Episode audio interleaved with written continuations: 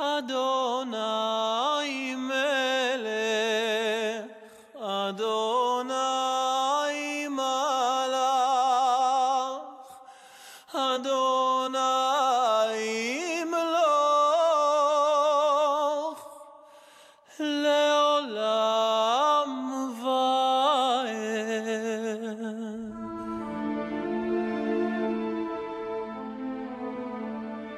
Oi para todo mundo, está começando mais um Bet Midrash, comentário da lição da Escola Sabatina da Igreja Adventista do Sétimo Dia. Nós somos a comunidade judaico-adventista e produzimos esse comentário com referências que são de literatura rabínica, especialmente, de literatura de acadêmicos de teologia, da Igreja Adventista do Sétimo Dia e de outras denominações também, nós temos uma satisfação muito grande de poder compartilhar esses momentos com todos os nossos ouvintes. Então, nós estamos começando aqui o comentário dessa lição, que é a lição número 5, que tem como título Do Orgulho à Humildade. Há algumas semanas, o Gerson, que é o nosso comentarista titular, fez um, um comentário muito interessante e curioso que diz que todas as lições desse trimestre têm um título que parte de um lugar e vai até outro lugar. Então, essa semana nós partimos do orgulho e chegamos até a humildade. Curiosamente, esses, esses lugares de partida e de chegada representam momentos de aperto ou de dificuldade ou de alguma situação ruim do ponto de vista espiritual e levam até um momento de bonança ou de recuperação ou de, de graça espiritual. E essa semana nós tratamos de um momento curioso na história do livro de Daniel, que não foi necessariamente escrito por Daniel, mas retrata um contexto em que o profeta Daniel está envolvido. É um contexto da corte do rei Nabucodonosor e o capítulo 4 do livro de Daniel trata de um sonho que, que o rei teve que o imperador Nabucodonosor teve. É Na um verdade, sonho... o negócio de que sai de um ponto e vai para outro eu não tinha nem percebido se tu não tivesse falado, Gandhi.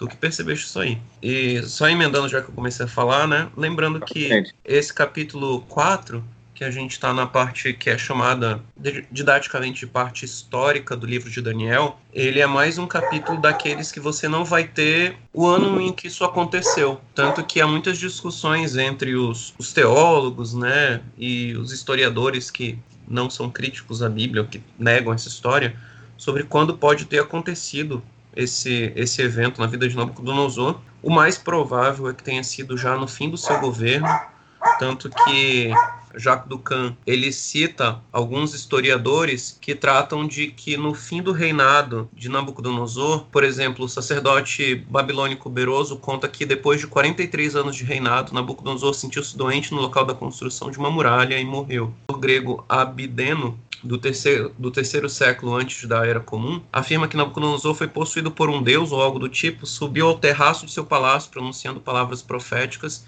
e desapareceu repentinamente. Então tem algumas partes da vida dele, no fim da vida, que são meio misteriosas e talvez sejam em razão justamente da vergonha em citar uma história como essa. Mas lembrando que o mais importante não é quando aconteceu. Todas as partes de Daniel em que você não encontra a data em que o evento ocorreu, né, o ano em que o evento ocorreu, elas são para enfatizar a atemporalidade do, da situação. Essa lição a respeito de Nabucodonosor não é uma história sobre Nabucodonosor, né? Mas ela é uma lição válida, especialmente para aqueles que vivem nos últimos dias, mas ela tem lições válidas para os, os crentes, né? Para as pessoas que creem na Bíblia em todos os tempos.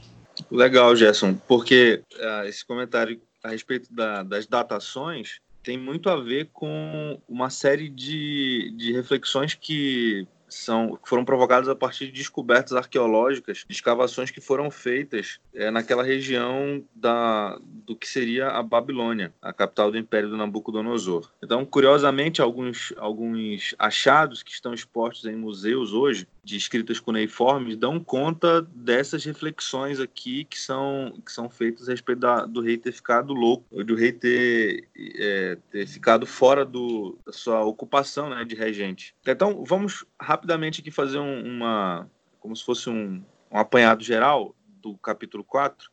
Então, rei tem um sonho em que ele vê uma árvore gigantesca no meio da terra essa árvore toca o céu e todos os, os animais, todos os povos da terra, todas as aves se achegam a essa árvore para buscar refúgio, para buscar sustento. E aí, um ser, na escrita original diz que é um, um vigilante, é, em algumas traduções diz que um anjo, desce do céu e diz que é para cortar a árvore. A árvore é cortada, ela é derrubada, e o que resta da árvore é amarrado em, em correntes de bronze e de ferro. E aí o rei fica curioso, tem alguns dizeres do, do, do ser divino, né, do ser angelical a respeito da derrubada da árvore. E aí o rei acorda, fica preocupado com o sonho, chama os intérpretes. Os intérpretes, mais uma vez, não conseguem interpretar esse sonho, como foi na primeira vez. Sonho da estátua. E agora, primeiro-ministro, né, Daniel, aparece e interpreta o sonho e o sonho tem uma interpretação meio nefasta para o rei. Aparentemente, era uma, uma interpretação profética condicional, né? Se o rei se preocupasse em cuidar das pessoas ou de, de cuidar dos necessitados e dos pobres, a condenação que estava prevista, prefigurada na, na, na visão do sonho, poderia ser afastada. Mas o rei não fez o que Daniel recomendou e foi cometido pela maldição. A partir do momento que ele observa a construção da Babilônia no, no terraço e vê que a Babilônia que ele havia construído era uma, uma sequência de prédios e de, de construções grandiosas e por isso ele se exaltou e nesse momento ele foi acometido de uma espécie de loucura. E aí daqui a pouco então a narrativa dá conta de que ele voltou a si e reconheceu que tudo que acontece, toda a grandiosidade deve ser dada a Deus ao invés de ele mesmo que se, se auto-atribuiu né, a, a grandiosidade por ter construído um império tão grande como, e tão bonito como a Babilônia. Ele termina a, o capítulo 4, a gente, tudo indica que foi Nabucodonosor que escreveu, né? O Nabucodonosor então termina o capítulo 4 fazendo um louvor a Deus. Vamos então aos significados das, e as aplicações das, das sequências. As maiores evidências de que não tenha sido Daniel a escrever o capítulo 4 e tenha sido mesmo o próprio Nabucodonosor é justamente o fato de que a gente não encontra, diferente do, dos outros capítulos, a gente não encontra referências linguísticas tão ricas quanto nós encontramos quando Daniel é o autor, né? Então, esse capítulo 4 de Nabucodonosor, fora o sonho, a, as referências linguísticas em, em, relação a outros textos da Torá e dos profetas, elas não são tão abundantes, né? E você não faz tantas relações. Tanto que talvez o estudo desse capítulo, em alguns aspectos, seja mais simples do que dos outros capítulos, porque a, a, a riqueza que Daniel traz para o texto é muito grande quando comparado com esse capítulo, que é um capítulo relativamente mais simples, justamente porque não foi ele que escreveu. Talvez ele tenha é, reproduzido, e, e é o que é mais provável, né, reproduzido uma carta que circulou pelo rei Nabucodonosor, mas aí talvez até esse ponto seja questionável, né? Talvez se houve uma carta, essa carta talvez tenha sido ocultada para não causar vergonha à figura do rei, o que é muito comum, né? Talvez tenha sido é, suprimida ou posteriormente destruída e negada pelos, pelos governantes posteriores. Então, a gente vê que Belsazar foi um, um, um, governante muito orgulhoso. Talvez ele tenha cuidado em, em apagar essa, essa parte da história de Nabucodonosor. Por isso que a gente encontra só poucas citações sobre algo estranho no fim da vida de Nabucodonosor, mas ninguém sabe o que. Né? E só Daniel conta essa história. Mas Jonas ia fazer um comentário? Ah, é, então eu ia te provocar aqui a respeito dos sonhos, significado dos sonhos, né? Tu fizeste um é. comentário na, na, duas semanas atrás a respeito dos significados dos sonhos em Freud e em Jung. Eu vou trazer aqui um, um, um autor mais recente, né? Siddhartha Ribeiro, que é um, um neurocientista muito famoso, inclusive ele é, ele é brasileiro, né? Ele é secretário da Sociedade Brasileira de Neurociência ele coordena o Instituto do Cérebro lá na Universidade Federal do Rio Grande do Norte. Ele escreveu um livro muito interessante que é O Oráculo da Noite. E nesse livro ele traz alguns, algumas reflexões, né, algumas ponderações sobre o sonho, que ele diz que hoje em dia ele perdeu a utilidade, né? As pessoas não levam tão a sério o sonho quanto levavam antigamente. E no sonho, o inconsciente, né, que, que organiza os fragmentos de, de memória, de ideias, podem ajudar a solucionar problemas complexos e angustiantes que nós temos no dia a dia. é pensar sobre os sonhos ajuda a ter essa, esse link da realidade com o nosso subconsciente, uma, uma espécie de simulação do futuro. Então, no sonho, a gente simula o futuro. Né? Inclusive, a gente tem um amigo que fala que durante o sonho ele resolve os problemas dele do dia a dia, né? Ele, ele dorme preocupado, aí ele sonha com a solução do, do problema e no outro dia ele já faz a aplicação. E o Ou seja, ele, ele não descansa, né? Porque ele passa a noite resolvendo problema é, engraçado isso. Vou mandar um abraço pro nosso ouvinte. Um abraço, Anderson. Um abraço, Anderson, nosso, nosso amigo aqui. O, o autor, né, o Siddhartha, ele fala que o sonho ele é muito útil na, na, no que ele chama de encruzilhada. Você tem uma capacidade muito grande de transformar as coisas, mas na vida real, às vezes, isso torna uma incapacidade de imaginar, de construir a solução. E durante o sonho, você constrói tudo, tudo isso que você quer transformar, né? Uma das sugestões dele é que o sonhador tenha um sonhário, é um, um diário dos sonhos, é um caderno que você anota o que você sonhou. É interessante porque os reis antigos, eles faziam justamente isso. Tinha um diário de sonhos, né? Principalmente no reino da Babilônia. Nabucodonosor tem um, novamente um sonho, está no final do seu reinado, e ele vê toda a Babilônia, tudo que ele construiu, e logo em seguida ele tem um, um sonho devastador, né? Nabucodonosor está preocupado com o que vai vir depois, né?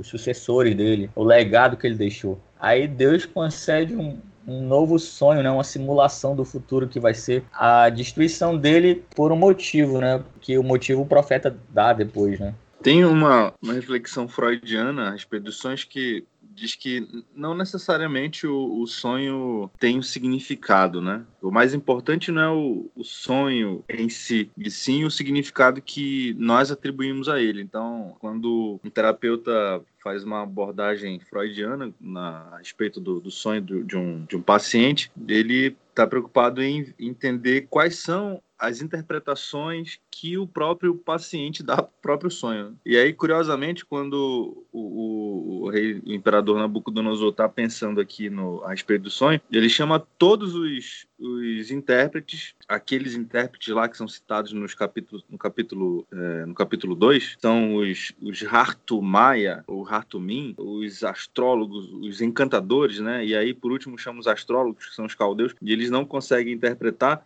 ele não chama Daniel. E aí o, o, tem um comentário do professor.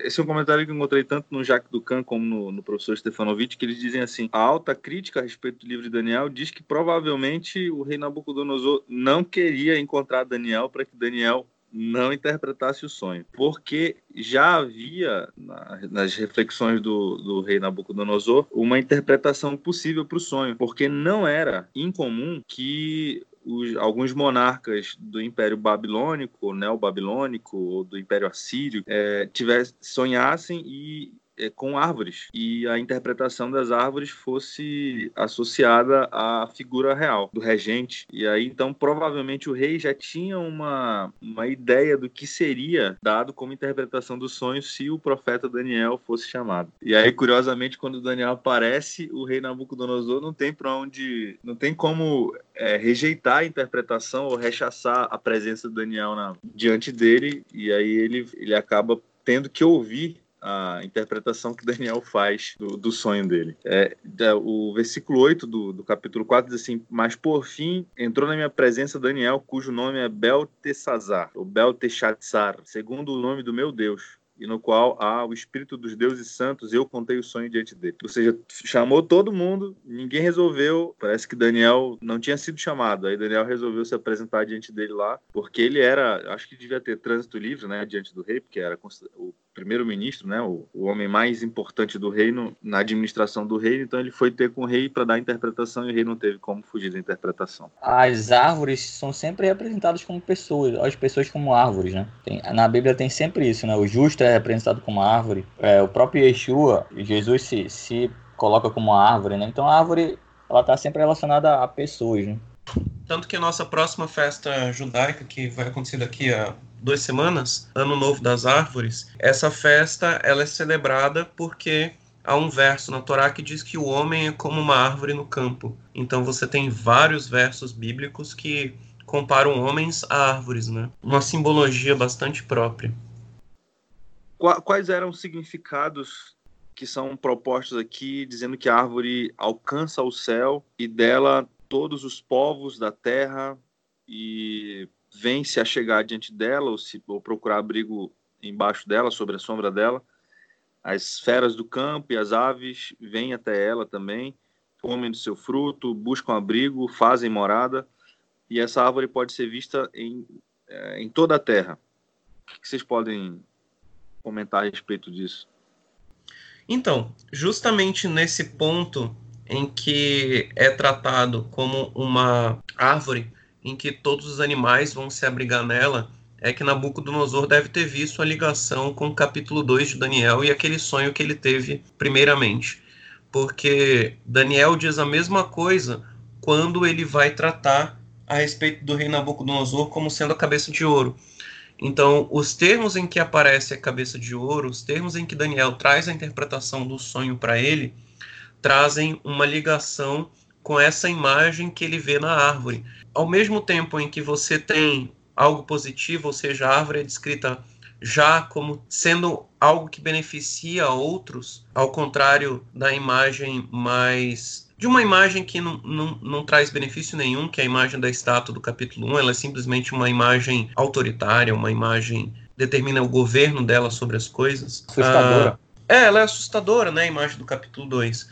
A imagem do capítulo do capítulo 4, que é a, a, a árvore, ela tem as mesmas proporções, ou seja, ela é tão grande a ponto de abranger toda a terra e ela é tão alta ao ponto de chegar próximo da altura dos céus. Mas o ruim dessa história é que ela tem um fim semelhante à estátua de Daniel 2, ou seja, da, mesma maneira que a estátua de Daniel 2 ela é quebrada desde a sua base, essa árvore ela também é cortada. Ela é cortada como uma ação divina, semelhante ao que foi visto no capítulo 2.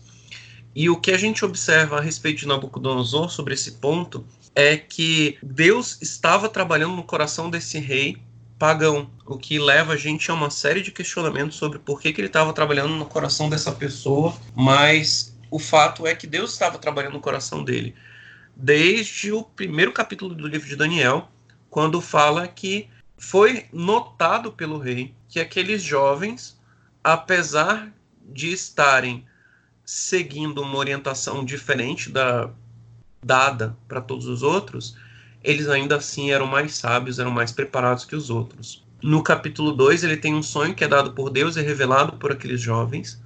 E depois, no capítulo 3, você tem toda aquela, toda aquela dinâmica da estátua que ele tentou construir, de como ele foi humilhado diante da grandeza daqueles jovens que decidiram não se curvar. Então Deus estava trabalhando no coração de Nabucodonosor para que ele se tornasse uma pessoa segundo aquilo que ele espera de um governo, ou seja, um governo que reconhece que apesar de eu estar exercendo domínio sobre as pessoas, mas eu estou exercendo uma autoridade delegada.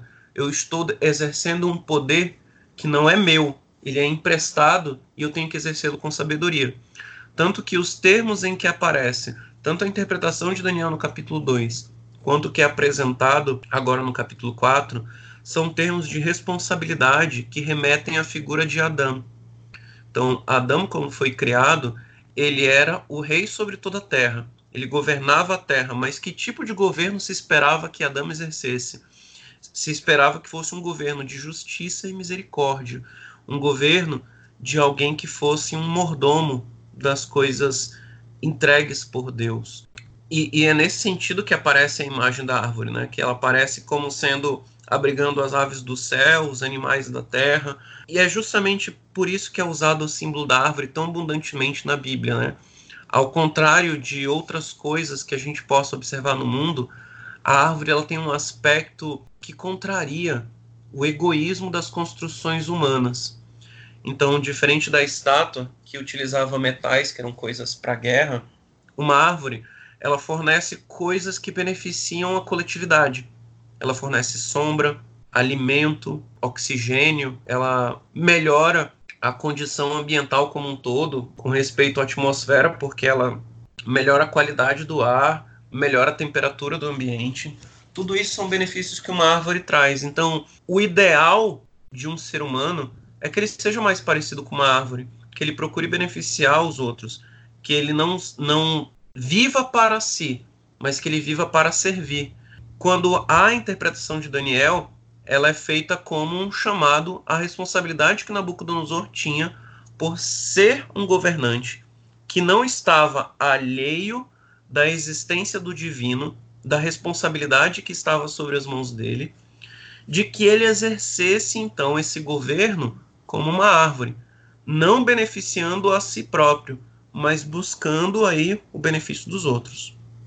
É que Nabucodonosor, ele estava orgulhoso do que ele tinha feito. Isso é porque ele era o arquiteto daquela cidade. Ele foi o principal arquiteto de Babilônia. Ah, isso é muito bem observado, Jonas. É, tem, tem um, uns tabletes em cuneiforme de, de, um, de um sacerdote da Babilônia que ele fala isso, que Nabucodonosor foi o principal arquiteto da cidade. Ele construiu inúmeros templos, fortificou os muros, ele construiu os palácios, ele construiu o que na época era considerada uma das maravilhas do mundo, né, os jardins suspensos da Babilônia. Ele, ele construiu tudo aquilo, fortificou a cidade. Inclusive, tem, tem um relato de um templo dedicado a Marduk, era a maior estrutura da, da cidade da Babilônia e inclusive Nabucodonosor foi um dos arquitetos desse templo. Então quando ele da sacada do palácio dele, acredito que ele via toda a cidade, né? E é interessante que tem até uma, uma ilustração, acho que, que no podcast mesmo da lição 2, é, tem ali os muros, a cidade tem esse,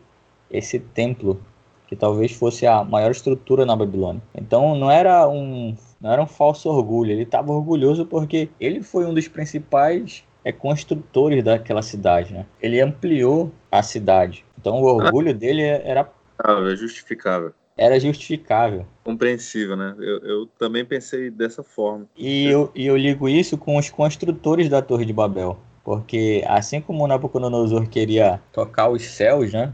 Um representante de Deus, aquele, aquele que toca o céu. Os construtores da Torre de Babel, eles tinham esse, esse orgulho, essa vontade, né? De, exatamente, era é uma exaltação ao gênio humano. Ellen White fala, faz um, um, fez um comentário no Patriarcas e Profetas a respeito do, das características psicológicas da sociedade antediluviana. É que é, o gênio humano era era muito elevado e, e, os seres humanos tinham construído coisas e, e obras que eram realmente notáveis, é, especialmente obras arquitetônicas. É, fazia pouco tempo que o, os seres humanos tinham sido expulsos do, do paraíso e havia poucas gerações entre Adão, que tinha o gênio sabidamente notável, e essas gerações antediluvianas, que, são, que é a geração de Noé. O coração dos seres humanos, por ter projetado e concebido obras grandiosas e dignas de referência é que fez com que eles se afastassem de Deus. Ela, inclusive, usa uma, uma citação do livro de Salmos 115, do, o capítulo 115, que diz assim: é, o coração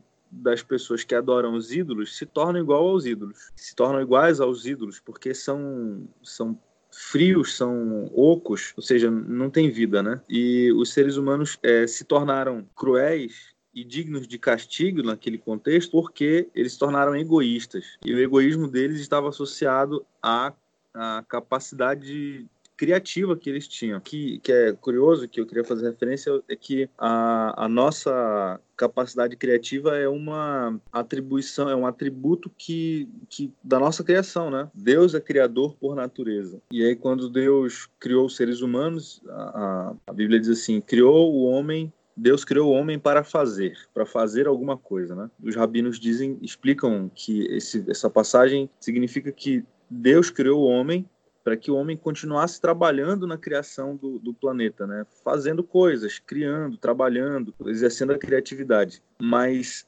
é esse exercício de criatividade é um exercício de criatividade que está completamente ligado a Deus, porque Deus é a fonte da criatividade, né? A, essa a característica segundo os rabinos, a, característica que mais aproxima o homem de Deus. Então, quando Deus criou o homem à sua imagem e semelhança, a, a, o comentário rabínico que mais reverbera, né, que mais se repete entre os rabinos é que o homem é a imagem e semelhança de Deus porque ele é semelhante a Deus no sentido de que Deus é criador, Deus E a criação de Deus é fruto da sua inteligência. Deus é inteligente, tem toda, obviamente, toda inteligência e sabedoria, e por isso ele é criador. E os seres humanos também são criativos. Tanto, a gente estuda muito isso quando, quando é, trata de, especialmente de sociologia e, e antropologia, né, que o, o tema inicial do, dos, dos livros de antropologia e sociologia é, é falar da, da, especialmente dos livros de ensino médio, né, é, dos, das introduções à, à sociologia e antropologia, é o trabalho. O homem é, como produtor de trabalho, o homem que faz o trabalho. O trabalho é que torna o homem o que o homem é, ou seja, é, é a transformação do intelecto, do pensamento em alguma coisa palpável, né? em objetos, em ideias, em serviços, em conceitos. Né? Isso é o trabalho. Então, Nabucodonosor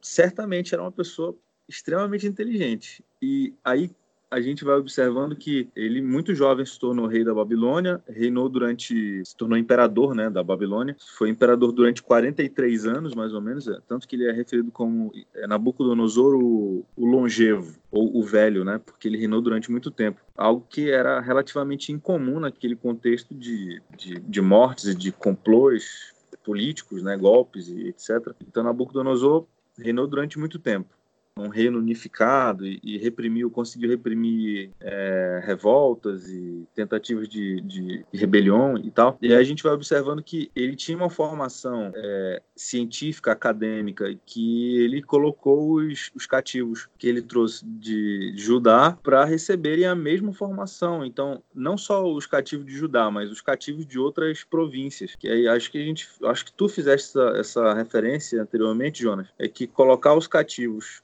de outras províncias para receber a formação acadêmica do Império Babilônico, das ciências babilônicas, significa formar, formar um pensamento político, econômico, social e filosófico, religioso, e, e a intenção era enviar esses, esses jovens de volta para as províncias de onde eles tinham vindo para para governarem seguindo a estrutura de pensamento dos babilônicos. Então, Nabucodonosor era uma pessoa instruída. É impressionante isso que tu, tu falaste, Jonas, é porque é, a gente Tu, tu, me provocou a, a, reflexão no sentido de que o Nabucodonosor era uma pessoa inteligente e essa referência de que tu fizeste aí de que ele foi o arquiteto da, da, da Babilônia, se você pensar, se você fizer uma, uma procura no Google, né, nos buscadores né, da internet, é, você vai ver lá Jardins Suspensos da, da Babilônia. Jardins Suspensos são obra do, do gênio arquitetônico de Nabucodonosor. Pelo menos a gente atribui a ele, né? Aqui as informações que nós temos, de maneira geral, atribuem o Jardim Suspenso a Nabucodonosor, que fez uma. Era para que a esposa Amites, ele tinha uma esposa chamada Amites, é, matasse as saudades do, da sua terra natal, né, que era a Média. A, gente observa hoje que os jardins suspensos da Babilônia eram, são considerados hoje é, uma das sete maravilhas do mundo antigo, né, da antiguidade. É, hoje então, a gente não tem registro de onde ficava, como parecia, né, mas a gente tem registro de que existia. Pois então, é. mas uma questão interessante a respeito da, das construções de Nabucodonosor é que talvez para construir tudo isso ele foi o grande planejador, mas ele deve ter usado mão de obra escrava. Então talvez ele tenha oprimido muita gente para construir essas coisas. E isso me lembra muito algumas coisas do sonho de Nabucodonosor, da interpretação do sonho de Nabucodonosor, me lembra um pouco a epopeia de Gilgamesh. A epopeia de Gilgamesh, que é um poema mesopotâmico que trata da figura de um, de um rei antigo da, daquela região da Suméria, que era o ele era um semideus, que é Gilgamesh. Ele era um rei que a, a visão suméria é de que o rei ele deveria ser o pastor da nação. Então ele deveria, ao mesmo tempo em que governar, ele deveria cuidar do seu povo, tratar o seu povo com justiça.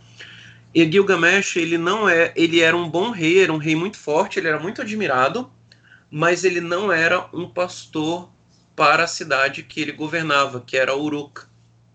E aí, o que, que os deuses fizeram em relação ao Gilgamesh?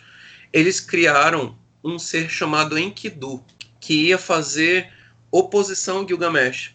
Como que era o Enkidu? O Enkidu era um selvagem, que ele era equivalente ao Gilgamesh em força, só que ele tinha o corpo todo coberto de pelos e ele se alimentava da erva do campo como o gado.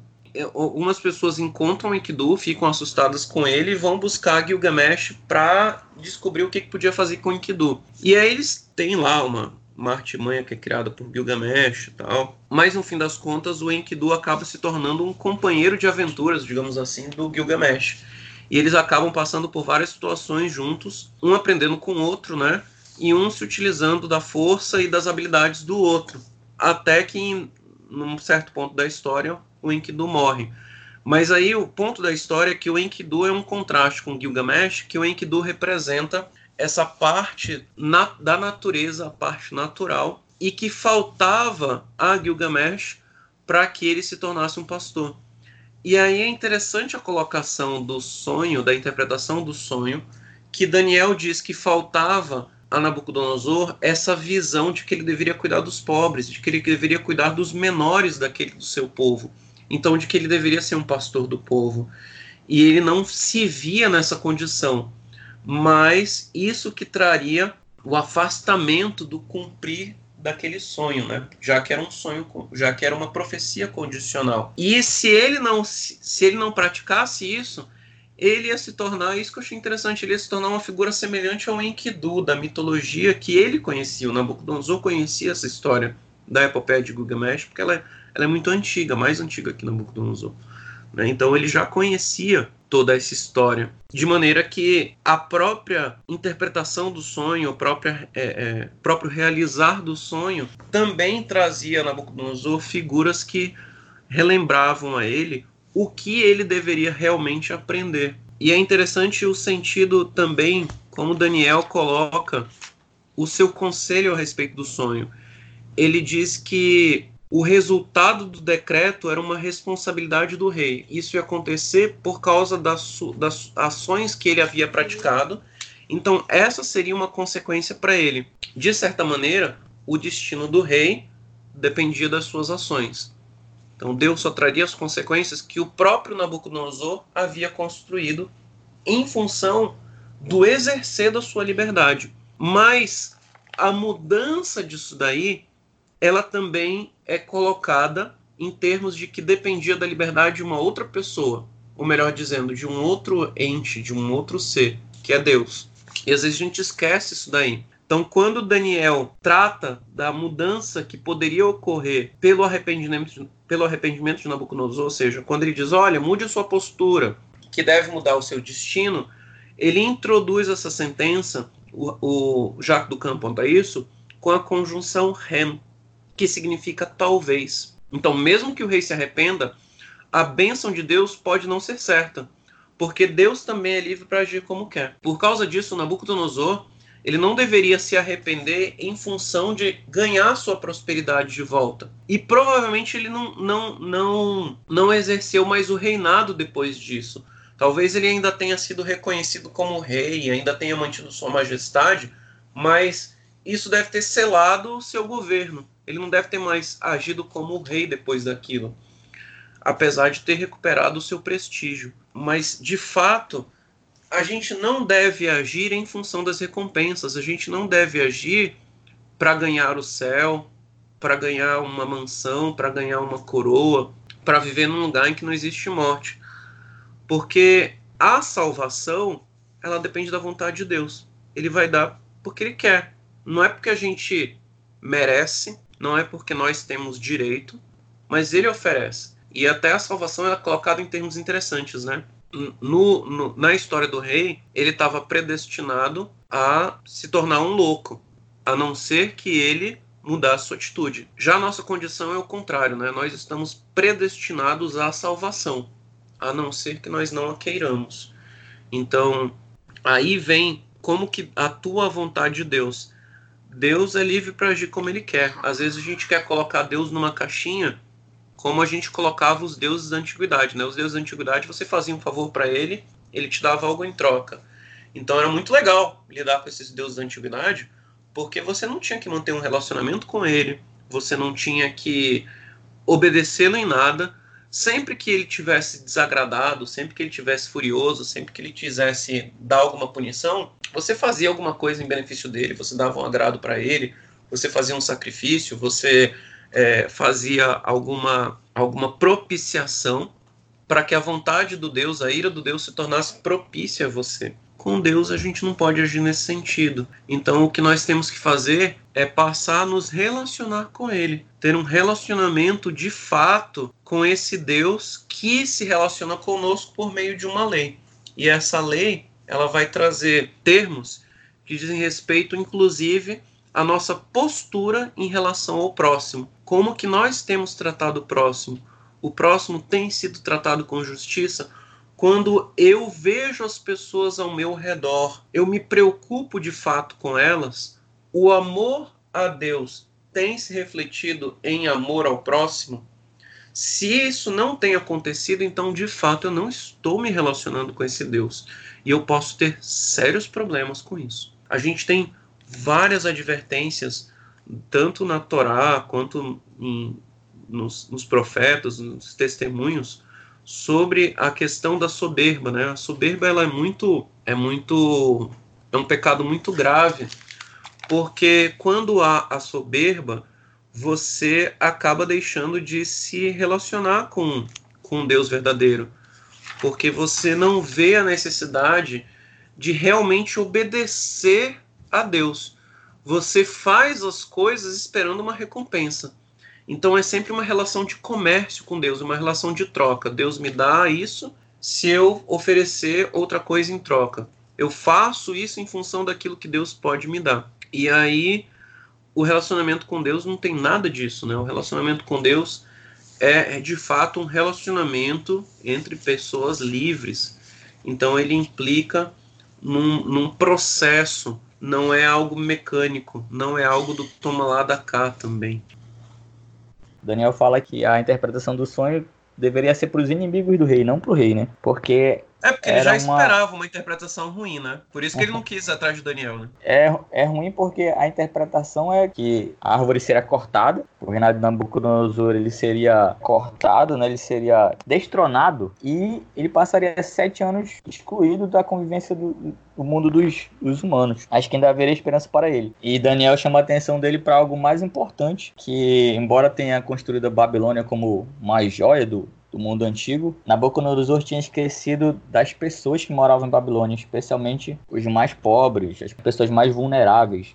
Eu acho que essa referência é muito importante, porque o fato de, de o rei ficar de árvore ficar cortada sem poder crescer durante sete anos, ou sete tempos, né? Tem uma interpretação curiosa aqui. É, a palavra idam, que é traduzida como tempos, também se refere tem um significado de tempo, né? Tempo, o período cíclico de uma estação que se repete, né? Então, uma estação se repete a cada 12 meses. Então, ou seja, sete tempos significa sete vezes que a estação vai aparecer, né? Ou seja, sete anos. Essa expressão volta depois, quando está falando lá em outras ocasiões lá na frente, nos períodos proféticos. Mas o curioso é que por que que durante sete tempos que o, o, o, castigo vai ser vai cair sobre sobre a árvore né? Sobre o rei sobre o reino. Por que sete anos é, tem um significado religioso profundo aqui, porque sete é um número associado à figura do Deus de Israel. Então, sete é o número da perfeição, é o número da, da do dia do descanso, né? Referente ao dia do descanso, é o número que se refere, portanto, à autoridade divina e, portanto, à adoração de Deus. E aí o, o interpretador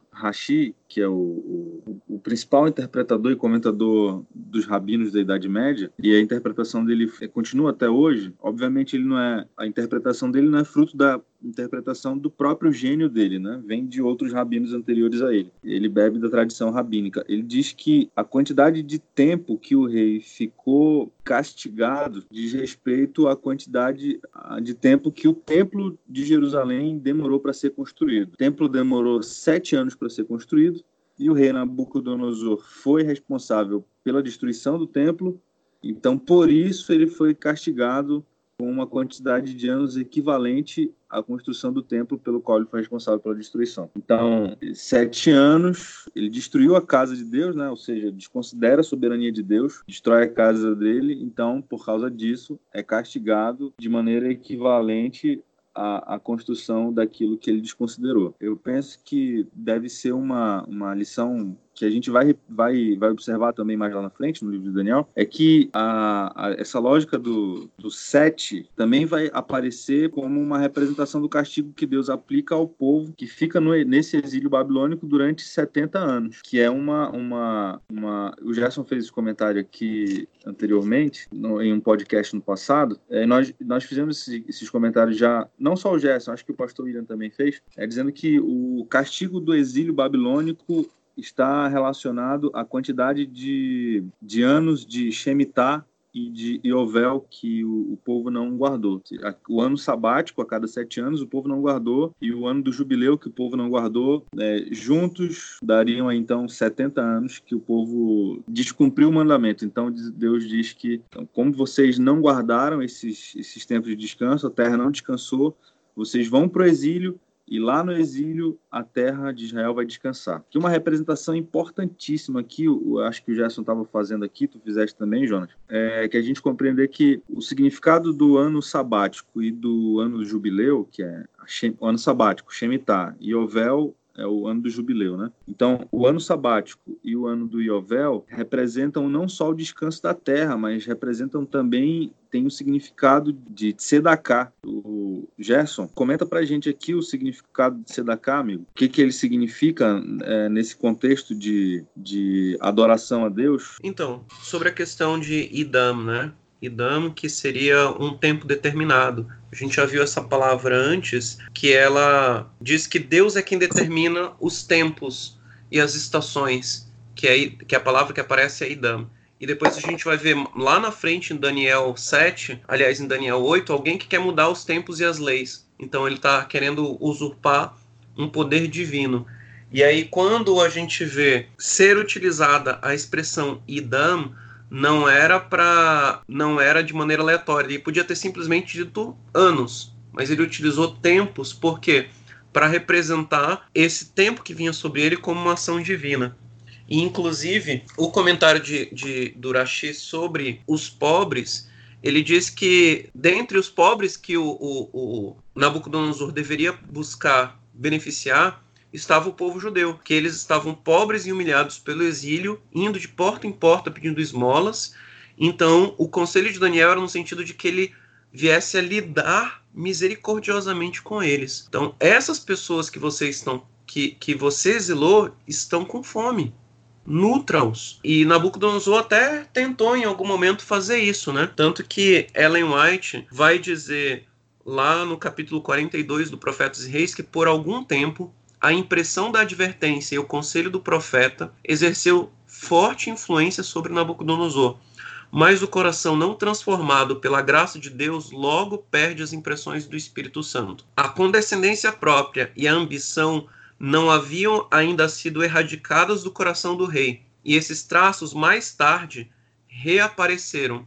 Não obstante a instrução tão graciosamente dada e as advertências da passada experiência, Nabucodonosor permitiu-se ser controlado pelo espírito de ciúmes em relação aos reinos que se deviam seguir. Seu governo, que até então havia sido em grande medida justo e misericordioso, tornou-se opressor. E aí são esses dois valores que são extremamente importantes na maneira como Deus lida com, Deus espera que o homem venha a lidar com seu semelhante, que são dois valores importantes na Torá. São duas palavras que aparecem muito ao longo de todas as escrituras e são sumamente valorizados por Deus. E ambas são traduzidas muitas vezes como justiça.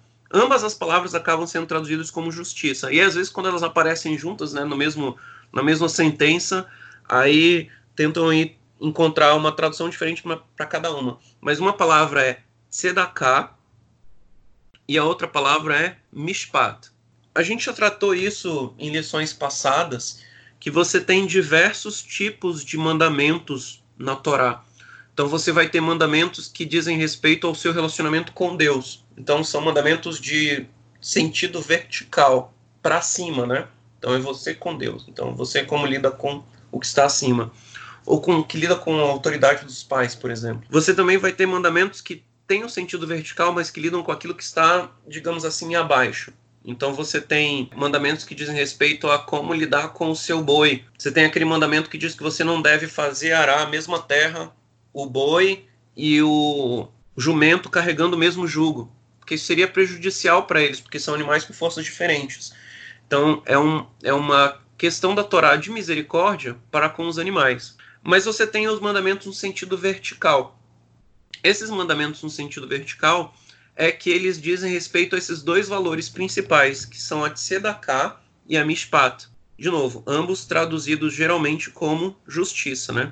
Só que o seguinte, Mishpat, que é o que mais aparece nos termos em que Deus espera que o homem pratique, ela tem um sentido principal como a justiça retributiva. É, é dar aquilo que as pessoas merecem por lhe ser direito. Então, alguém trabalhou e você remunera aquela pessoa de acordo com aquilo que ela trabalhou. Quando você observa, por exemplo, o mandamento de não furtarás, né? não furtarás, ele traz um princípio de mishpat. Por quê? Porque se alguém trabalhou, fez hora extra, por exemplo, e você remunera essa pessoa ignorando a hora extra, você está roubando aquela pessoa, você está furtando aquela pessoa naquele período que ela trabalhou e você não está pagando. Então, quando, mas quando você observa toda a justiça no sentido de mishpat, você vai pagar a pessoa todos os direitos que ela tem.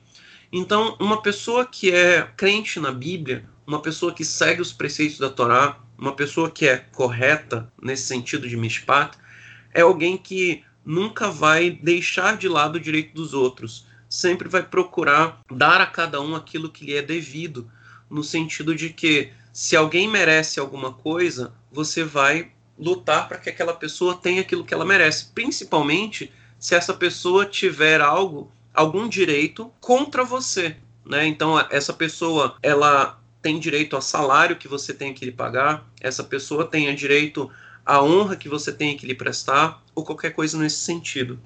Então, sempre que alguém tem um direito em relação a você e você retribui com aquele direito da pessoa, isso é mishpat. E ela é principalmente um conceito ético, né? Então, você faz aquilo que você gostaria que fizessem a você. Isso, inclusive, vai guiar, guiar a criação da regra áurea, que ela aparece em sentido negativo com Hillel. Hillel diz que não fazer aos outros aquilo que você não gostaria que fizessem a você.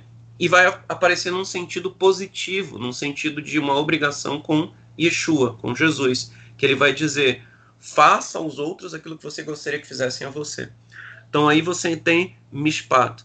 Já o outro valor, que é a tzedakah, não é a justiça retributiva, mas é aquilo que a gente poderia chamar de uma justiça distributiva, que ela vai modificar a sociedade observando, por exemplo, a misericórdia que você deve ter em relação àqueles que não têm. Aquele que não tem, e a gente já discutiu isso nas lições que a gente tratou sobre mordomia, né? Aquele que não tem, ele tem o direito de ter. E você tem a obrigação de cooperar para que aquela pessoa encontre a satisfação das necessidades que ela não está atendendo. E aí você vai ter guias na Torá, na Bíblia como um todo, tratando desse assunto. Na Torá você tem uma sentença específica dizendo que os pobres nós sempre os teremos conosco, para sempre, para sempre. Sempre vai existir essa condição de desigualdade social.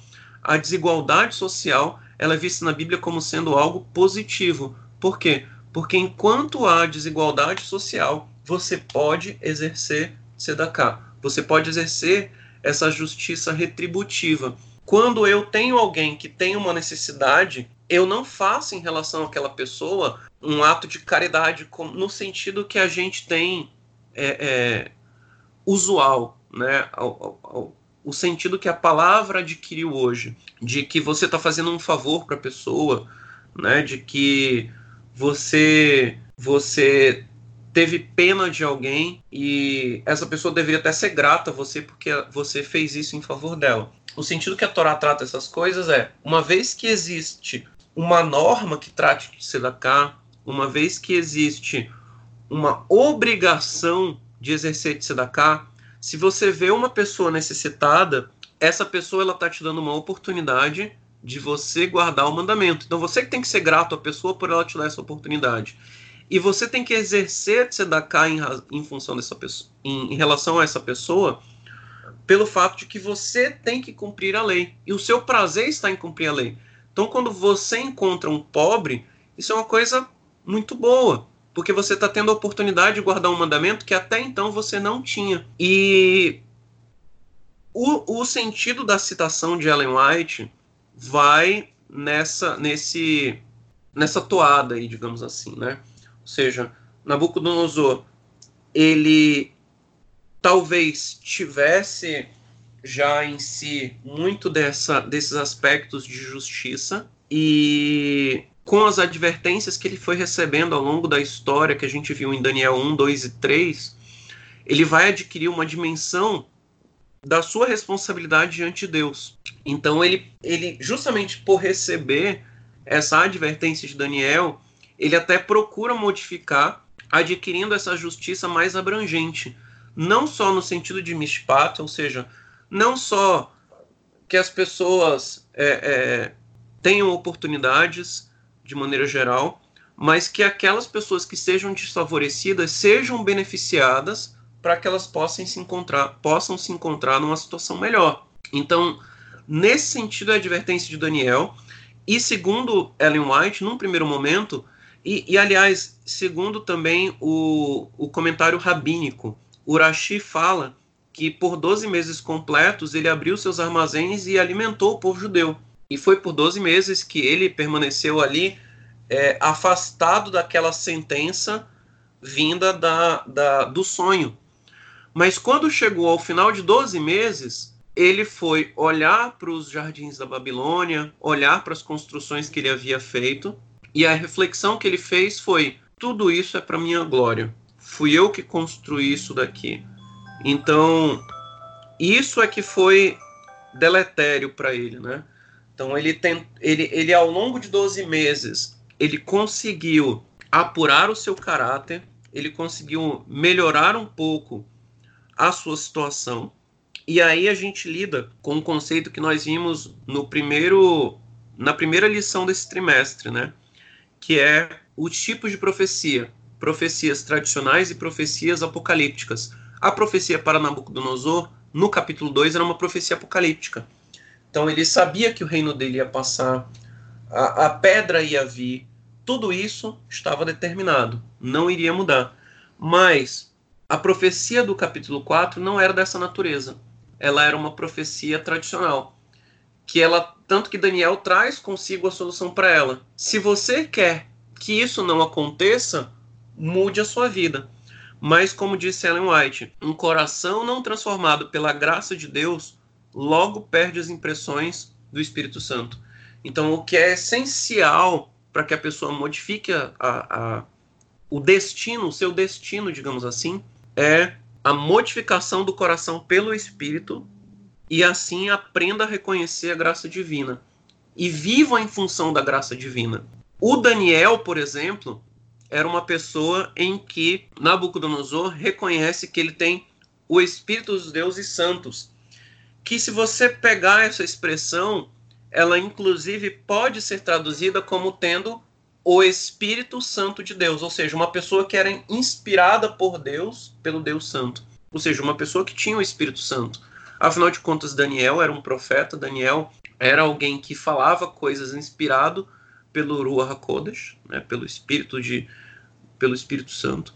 E ele era uma pessoa que vivia isso daí.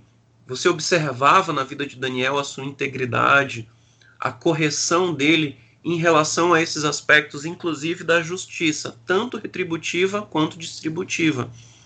Já Nabucodonosor, ele talvez tenha sido impressionado pelo sonho e buscado mudar artificialmente a sua conduta, mas no fim das contas, ele não queria modificar a sua pessoa, ele não queria se tornar assim, ele não queria aceitar o governo de Deus sobre ele. E por causa disso, depois de um ano tentando agir assim, sem ter isso no coração, ele finalmente revela o que tem no seu coração. E o que há no seu coração ainda era soberba. Então as, é, é, é, muito interessante esse ponto, que é o ponto principal da lição. Né? O ponto principal da lição é que a solução da soberba e o que significa ter um bom relacionamento com Deus e aceitar o seu governo sobre o universo e sobre a sua vida é a prática de tzedakah. Ou seja, é beneficiar o próximo com a misericórdia, auxiliar as pessoas, que são aqueles conceitos que a gente observa no que comumente se denomina dentro da teologia adventista como mordomia. Tá, a parte mais importante do, do sonho é quando Daniel diz para o rei, isso é o que diz o professor Stefan, Zdravko Stefanovic, ele diz assim, a explicação de Daniel para o sonho e o seu apelo para o rei rejeitar o seu orgulho e trabalhar em obras de caridade para aqueles que são que são que eram oprimidos constituem o coração ou o centro desse capítulo. E é encontrado na, no versículo 10, a partir do versículo 10, versículo 10 até o versículo 17. O, a doença de Nabucodonosor, o, o verso 33 fala que ele começou a comer capim como boi, o corpo dele se molhou com o orvalho do céu, seus cabelos e os pelos cresceram como penas de uma águia, as suas unhas como as garras de uma ave. Então passou esse período aí, esse e inclusive essa doença, isso que ele teve, né, considerado uma doença hoje em dia. É a licantropia, né?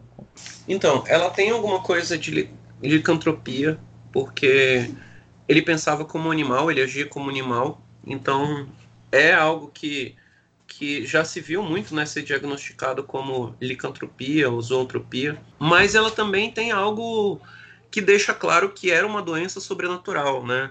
Então, às vezes a gente tem essa tendência de classificar alguns eventos da Bíblia comparados a eventos da medicina e a gente encontra semelhanças, mas chegam no limite que não dá, né? É a mesma coisa que comparar Tsarat com a lepra. Então, Tsarat não é lepra, Tsarat não tem nada a ver com hanseníase e não tem nada a ver com nenhuma outra doença que a gente conheça de pele da mesma forma, a doença de Nabucodonosor, ela tem alguns aspectos da licantropia, no sentido de que ele passou a pensar como animal, muito provavelmente. Mas no outro sentido não, porque a licantropia ela não, não necessariamente traz essa, esse aspecto somático de que o pelo todo do corpo vai crescer, que vai parecer mesmo como se fosse um, um quadrúpede, né? De estar tá cheio de pelo no corpo, pelos abundantes no corpo, né? As unhas crescer até dá, né? Se a pessoa não, não cuida das unhas, as unhas crescem, de fato, isso aí é normal.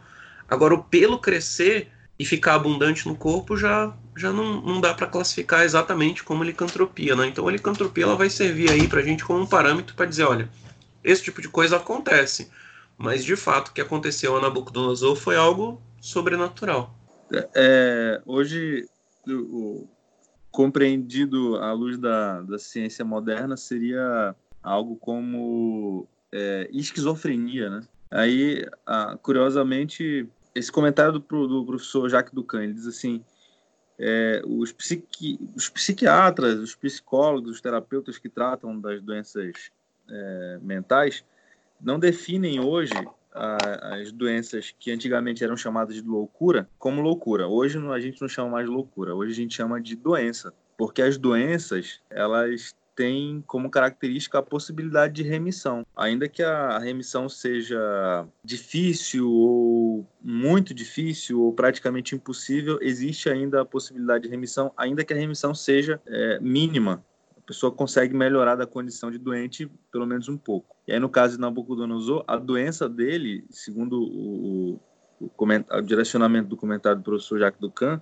é que a doença dele é uma doença, é, era um, uma espécie de, de retribuição de paga pela, pela, pela exaltação do coração dele, para mostrar que ele era uma pessoa ou um ser que não poderia se colocar face a Deus, né, diante de Deus como um desafiador de Deus. Ele ficou doente. Então a doença dele é ele desafiar Deus.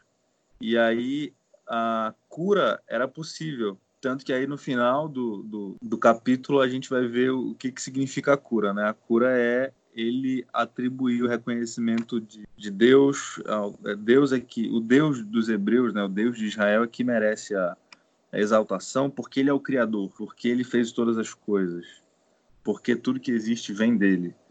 Então, a cura dessa doença, que é uma doença mental, é, receber, é reconhecer que Deus é o Supremo.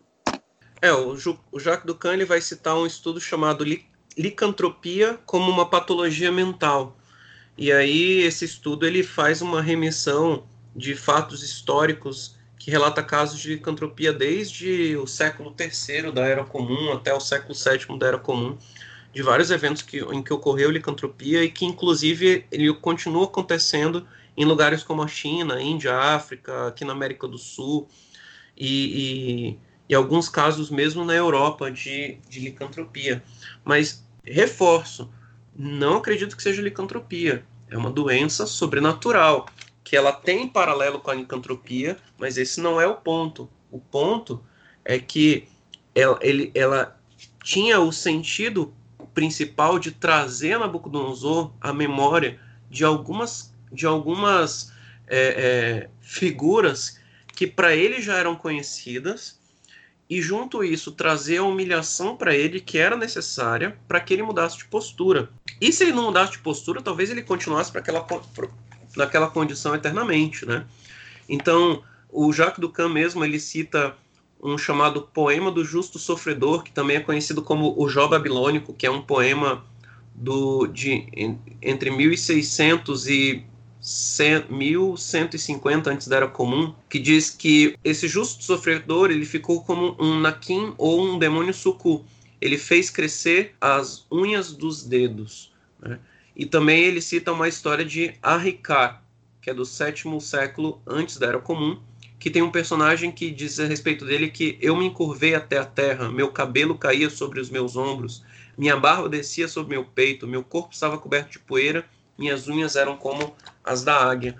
Mas aí também tem, né, isso não está citado aqui, a epopeia de Gilgamesh com a figura do Enkidu, que era um semideus também. Ele foi criado pelos deuses para fazer oposição a Gilgamesh, porque ele era muito orgulhoso. E todo, esse, todo o sentido dessa história é a mudança de postura de, de Nabucodonosor. Você vê, antes desse evento, ele olhando de cima para baixo. Então ele sobe lá na, no, no, seu, no seu um terraço, né?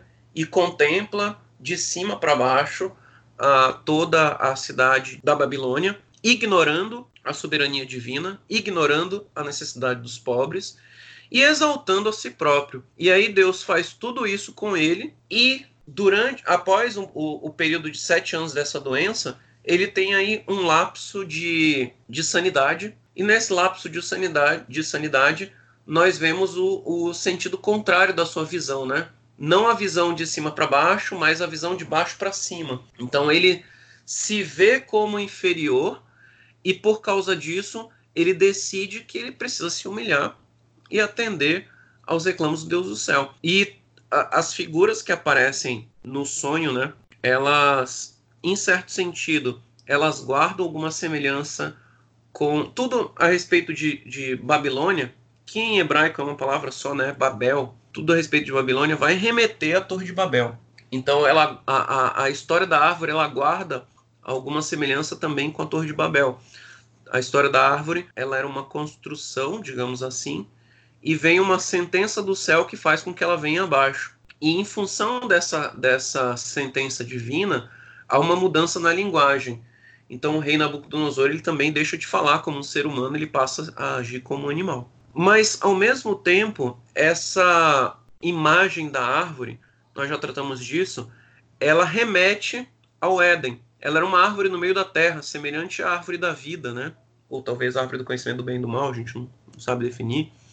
E ela traz uma imagem semelhante à imagem de Adão, que Adão também era rei sobre toda a terra, e cuidava de todos os animais, das aves do, do, do céu e dos animais do campo, etc. E o que, que a gente vê na história de Adão? Quando há a proposta da serpente, a serpente diz a Adão: coma o fruto e você vai ser igual a Deus. E o ponto da história de Adão é que quando ele foi criado por Deus, ele foi criado à imagem de Deus. Deus o colocou na função de ser o rei sobre toda a terra, e quando é apresentada a dieta que Adão deveria praticar, ela era uma dieta que ele deveria comer as árvores em que há fruto e que há semente, e os animais deveriam comer a erva do campo. Quando Adão peca, a sentença sobre ele é no sentido de que ele ia passar a comer a erva do campo, como os animais. Ou seja, a soberba de Adão, achando que por comer o fruto ele se tornaria igual a Deus, fez com que, na verdade, ele fosse rebaixado ao nível dos animais. E o que dava a entender que ele se tornou como os animais era justamente que passava a constar da sua dieta a erva do campo. E é a mesma coisa que acontece com Nabucodonosor. A sua soberba faz com que ele seja rebaixado ao nível dos animais do campo. Por causa disso, ele passa a comer como eles, a viver como eles, a ser como eles. E é isso que nos leva à soberba, né? Quando nós achamos que nós somos melhores que os outros, que nós não precisamos dos outros, que os outros não têm nada a contribuir conosco, quando nós não temos humildade, por exemplo, de ouvir os outros, nós somos levados a uma condição pior do que a dos animais. Porque os animais não necessariamente trabalham em sentido de uma cooperação, mas o ser humano ele precisa trabalhar na, em cooperação. O ser, ao ser humano cabe a prática dessas leis de Tzedakah e de Mishpat. Aos animais não cabe isso, os animais não são obrigados a isso. Nós somos obrigados. Né? E, e quando Deus ensina as suas leis, quando Deus traz as suas instruções, muitas vezes elas vêm de, de encontro a essas, essas concepções de mundo que nós temos. Então, por exemplo, nós achamos que sabedoria é acúmulo de informações domínio de determinados, determinados conhecimentos, né, que nos dão poder em relação a outras pessoas. Então, sabedoria tem a ver com uma forma de poder. Já a sabedoria, como ela é tratada na Bíblia, ela é tratada, primeiro, que sabedoria é temor do Senhor, ou seja, ela é reconhecer a soberania de Deus, é reconhecer que existe um Deus no céu que ele vai te julgar, então você tem que se submeter a ele. E também no sentido como ela é tratada pelos profetas, e isso aparece muito na interpretação judaica, vai aparecer, por exemplo, lá no Pirkei Avot, quando se pergunta quem é sábio, e a interpretação de quem é sábio é sábio é aquele que aprende com o conselho de todos. Então é uma lição de humildade. É o contrário da cultura humana que traz a sabedoria como sentido de soberba, que quanto o, o sábio é aquele que todos procuram escutar, no sentido hebraico, né, no sentido bíblico, sábio é aquele que procura escutar a todos. É bem diferente dos conceitos. A mesma coisa, então, em relação à questão de exercer poder, de exercer domínio. Exercer poder na Bíblia não é um privilégio que vai fazer com que você tenha a possibilidade de que todos sejam seus servos. Exercer poder é uma, uma delegação que vem dos céus e cria em você a responsabilidade de ser servo de todos. E é interessante que a lição ela faz essa colocação na lição de quinta-feira, quando nós somos instados a ler Filipenses 2, versos 1 a 11. Filipenses 2, versos 1 a 11, ela traz justamente o problema de uma congregação do primeiro século, de uma congregação de seguidores de Yeshua, em que as pessoas tentavam um tá em situação melhor do que o outro, um não tá nem aí para o que o outro tá passando, cada um por si, Deus por todos. E aí ele trata sobre os sentimentos que as pessoas tinham em relação umas às outras. Ele diz: olha, o sentimento que vocês deveriam ter é o mesmo sentimento de Yeshua. Yeshua estava na forma de Deus, era louvado por todos, estava nas alturas, e o que, que ele fez? Ele desceu. Ele desceu, se rebaixou à condição humana, na condição humana ele se tornou servo, ele se tornou servo até a morte, a morte mais humilhante que a morte de cruz. E por causa disso ele foi exaltado. Então, se vocês querem alcançar alguma coisa no reino de Deus, vocês precisam mudar esses conceitos que vocês têm em relação às coisas. A mesma coisa deveria acontecer com Nabucodonosor. Se ele queria continuar exercendo alguma influência, se ele queria que a Babilônia entrasse na história por algo positivo, ele deveria pensar nos méritos de acordo com o que foi traçado por Deus, porque ele só estava naquela condição porque Deus conduziu a história no sentido de que o povo fosse exilado em Babilônia. Né? É dessa maneira que é aberto o livro de Daniel. Não foi o Deus de Nabucodonosor que dominou o Deus de Daniel e fez com que Nabucodonosor pudesse conquistar aquele povo e levar todas as coisas do povo para a casa dele. Não, foi Deus que entregou o rei de Israel na mão de Nabucodonosor e foi Deus que entregou os pertences da casa dele para serem colocados na casa do Deus de Nabucodonosor. Então, apesar de estar nesse contexto de um Deus falso, mas Deus ainda estava no total controle da situação. E se eu quero ter alguma relevância nessa história, eu preciso me colocar a serviço de Deus, porque ele sempre vai estar no controle. Esse, esse é o principal tema do livro de Daniel, né? O, o, o Gad tratou disso quando nós estudamos na li, a lição 2 ou a lição 3, não, a lição 3, né? Quando nós estudamos a lição 3, que é aquela questão do Deus dos céus. O Deus dos céus é o ponto principal do livro de Daniel, o domínio de Deus sobre todas as coisas. E nós temos que agir em função desse domínio de Deus. Isso é o chamado temor do Senhor. É a consciência de que Deus vai nos julgar. Então nós temos que agir em função desse julgamento. Nós não podemos agir de acordo com os nossos próprios conceitos, com a lógica do mundo, né? Tanto que é, é nesse sentido que ocorre a segunda tentação de Yeshua. A segunda tentação de Yeshua foi Satã levando Yeshua para um lugar alto e mostrando todos os reinos da terra e dizendo assim: Olha, tá vendo o que eu construí? Tá vendo as coisas grandiosas que eu fiz nesse mundo? Você achava que o egoísmo, né, que é o, o, o princípio oposto ao amor que ele vai introduzir nesse mundo, você achava que o egoísmo só trazia morte, só trazia destruição, que eu não ia conseguir criar nada com egoísmo? Tá aí, olha o mundo que eu criei, olha a beleza dos reinos do mundo. E aí o, o texto bíblico lá de Mateus e de Lucas também vai dizer que Satanás fez deu uma, uma visão para Yeshua de todos os reinos do mundo. Deve ter levado aí ele para ver todos os reinos do mundo a partir daquele momento, olhar a glória de todos os reinos do mundo e dizer: olha, você não precisa morrer, basta que você concorde que eu tinha razão, né? Que coisas grandiosas podem surgir a partir desse princípio do egoísmo, coisas grandiosas podem ser feitas se a gente seguir um caminho diferente da lei de Deus. E a resposta de Yeshua àquilo é não. Eu aprendi que só Deus deve ser adorado, ou seja, o senhorio de Deus, mesmo nessa ilusão que nós temos com esse mundo esplendoroso, tenta nos iludir, né, que está vislumbrando os nossos olhos. É, a visão que nós temos que ter é ainda é o domínio de Deus sobre todas as coisas e que o domínio de Deus sobre todas as coisas às vezes ele pode parecer oculto em função de uma visão muito imediatista das coisas. Então, quando a gente, como, como a gente viu no capítulo anterior dos jovens na fornalha, né?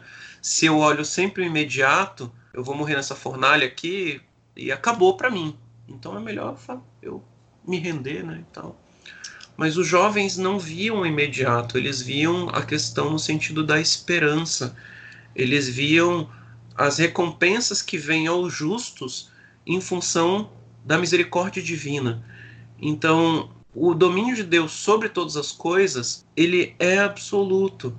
Ele não se perde em função dessas ilusões que são criadas aqui na Terra.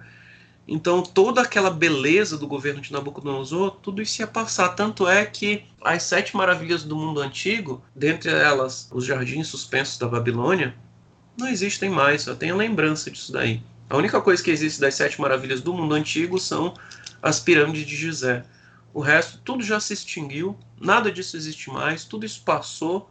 As pirâmides também não são mais do jeito como eram no passado, né? Elas também estão se desfazendo, tanto que o pessoal tenta aí controlar o acesso e tal para evitar que se deteriore ao máximo, porque, porque as coisas nessa terra passam.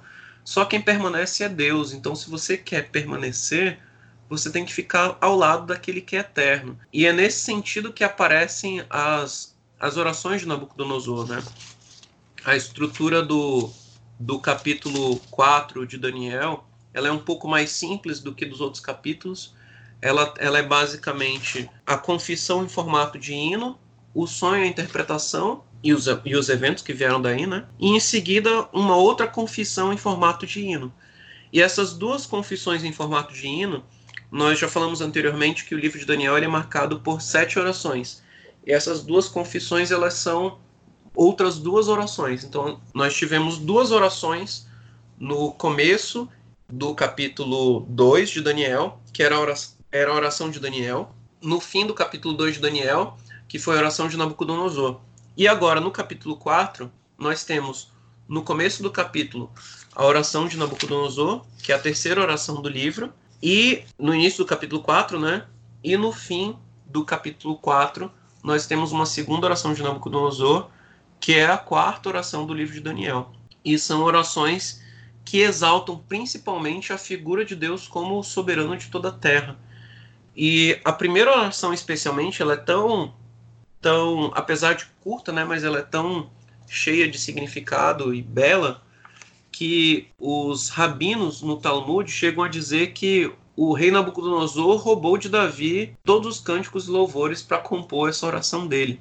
Está lá no Tratado Sanhedrin 92b.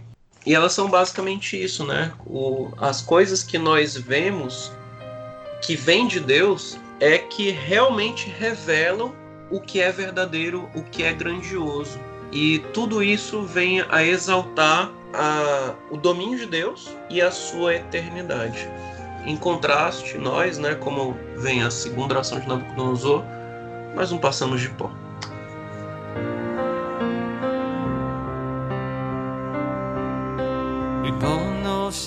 Nós finalizamos aqui o Bet Midrash.